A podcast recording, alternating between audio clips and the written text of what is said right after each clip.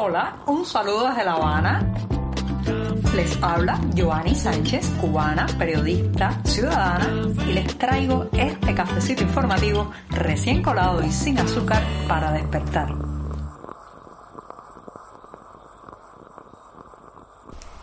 Estoy estrenando mes en este programa de miércoles, es el primero de febrero de 2023 y tengo aquí en la mano una taza de café caliente y amargo en una jornada que ha amanecido soleada, ya un poco más cálida aquí en la capital cubana. Un día para contarles los temas más importantes y también para darme un sorbito de café sin azúcar. Allá voy con este primer buchito del día.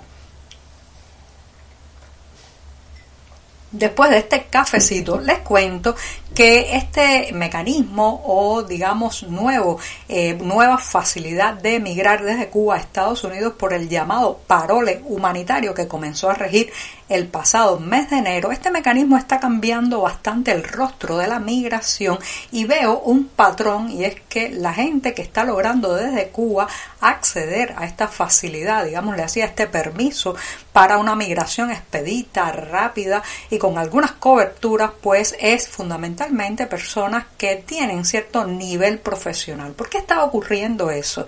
Bueno, aunque la emigración cubana de los últimos años ha sido muy diversa, muy variopinta, de diversas eh, clases sociales, estratos económicos, incluso localización geográfica. Estoy hablando de esa migración que se ha dado fundamentalmente a través de Centroamérica, a través de la vía eh, que tomaba, por ejemplo, a México como trampolín para llegar a la frontera sur con Estados Unidos. Sin embargo, esta otra exige que la persona tenga un pariente, un conocido, un amigo en Estados Unidos que cumpla ciertos requisitos económicos, financieros, en fin, un patrocinador que lo ayude a sostenerse económicamente o al menos que sea una salvaguarda, una garantía para eh, las autoridades estadounidenses de que el migrante cubano no será una carga pública. Entonces ya eso ocasiona un filtrado que eh, redunda en que buena parte de los que aquí tienen esa posibilidad de que alguien los patrocine son mayoritariamente profesionales o gente con ciertos estudios,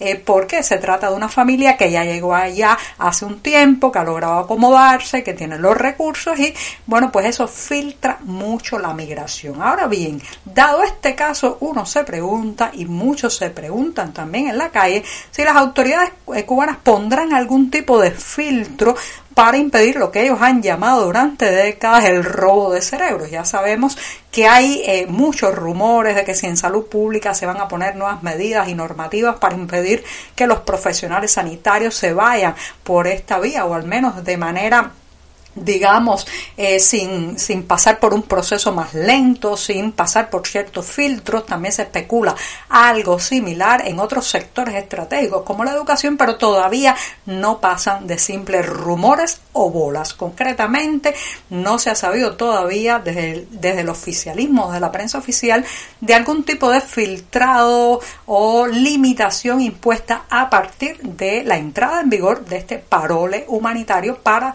eh, algún un tipo de normativa para los profesionales cubanos, la gente que tiene un diploma, que está ejerciendo quizás un cargo o un empleo calificado en este país. Pero es posible que así sea porque lo que estamos viendo, lo que estamos viendo es un verdadero proceso viral. Ayer mismo yo me enteré de 10 personas, 10 personas y no estoy exagerando, todos profesionales, todos trabajadores en activo del sector estatal que están ya en el proceso de parole, algunos más avanzados, otros más esperanzados, pero con muchas oportunidades de obtener este permiso humanitario. ¿Cuán vacío se va a quedar al país? ¿Cuán, eh, ¿Cuánto impacto tendrá realmente esta este nuevo camino migratorio en estos sectores estratégicos como la salud, la educación y tantos otros, hasta la producción energética podría verse afectada.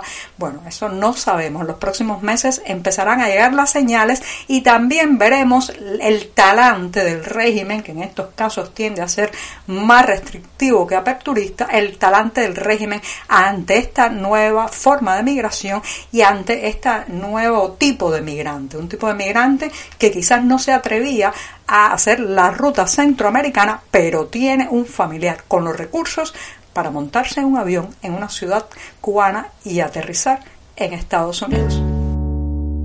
Las dilaciones, las mentiras y el mal funcionamiento han caracterizado, digamos, la trayectoria profesional del monopolio de telecomunicaciones cubano, ETEXA, quien es una de las instituciones, como he hablado ampliamente en este programa, peor valorada por los ciudadanos. A los malos servicios y los altísimos precios se suma la complicidad de ETEXA con la represión tecnológica. En fin, que este monopolio estatal de telecomunicaciones en realidad es el brazo tecnológico de la represalia, la amenaza y la policía política en esta isla.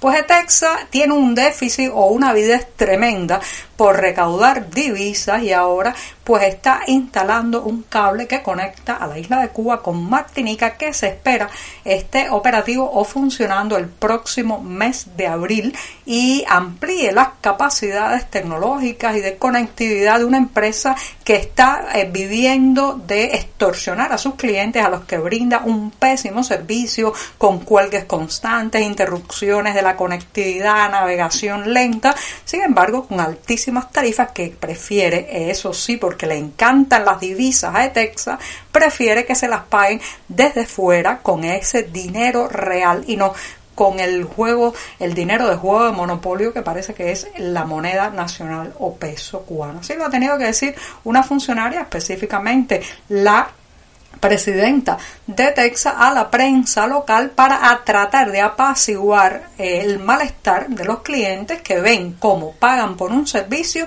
que no logran disfrutar. Así que ahora han puesto un nuevo plazo para la solución del problema. Esta vez en, en abril vamos a ver si el, cable entre Cuba y Martinica resuelve en algo la situación. Pero lo cierto es, señoras y señores, que mientras haya un monopolio, mientras estemos obligados a comprarle la línea de telefonía móvil y el servicio de navegación web a Etexa, vamos a estar en la misma situación porque no hay competencia, no se ve amenazada con que le quiten los clientes o los clientes se vayan a una empresa que sea más eficiente, menos controladora y menos represiva. Las carreteras cubanas siguen siendo un peligro para la vida, así lo confirman las más recientes cifras publicadas sobre los accidentes de tránsito ocurridos en el pasado año. Un total de 700 personas perdieron la vida en esta isla en accidentes de tránsito durante 2022, lo que representa un incremento del 18% casi el 20% de incremento con respecto a los fallecidos por esta misma causa durante 2021.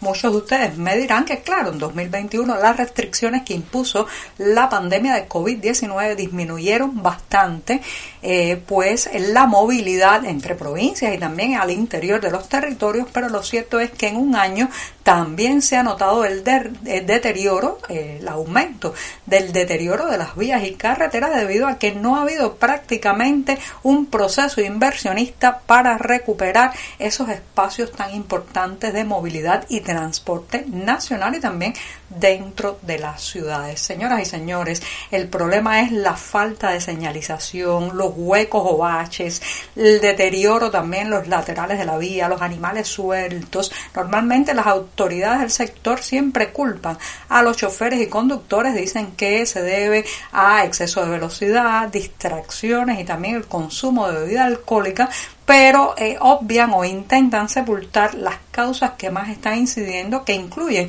el deterioro del parque vehicular. Los vehículos que son, eh, la mayoría de ellos están en funcionamiento desde hace décadas, no hay piezas para repararlos, están eh, a base prácticamente de inventiva y creatividad para poder seguir rodando por las calles mientras se mantiene un férreo monopolio a la importación de vehículos o al menos restricciones evidentes para que la gente pueda eh, importar vehículos automotores. Así que ahí sí estamos mientras se deterioran las calles y las carreteras se siguen perdiendo vidas humanas.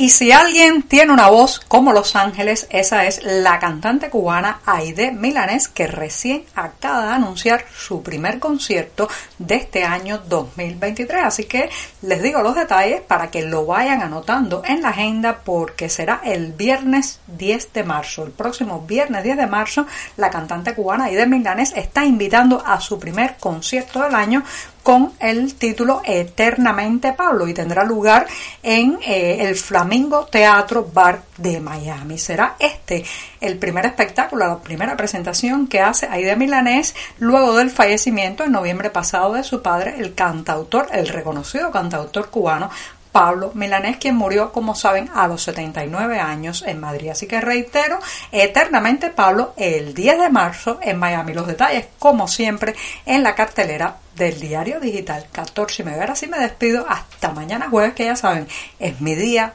preferido de la semana. Muchas gracias. Por hoy es todo. Te espero mañana a la misma hora.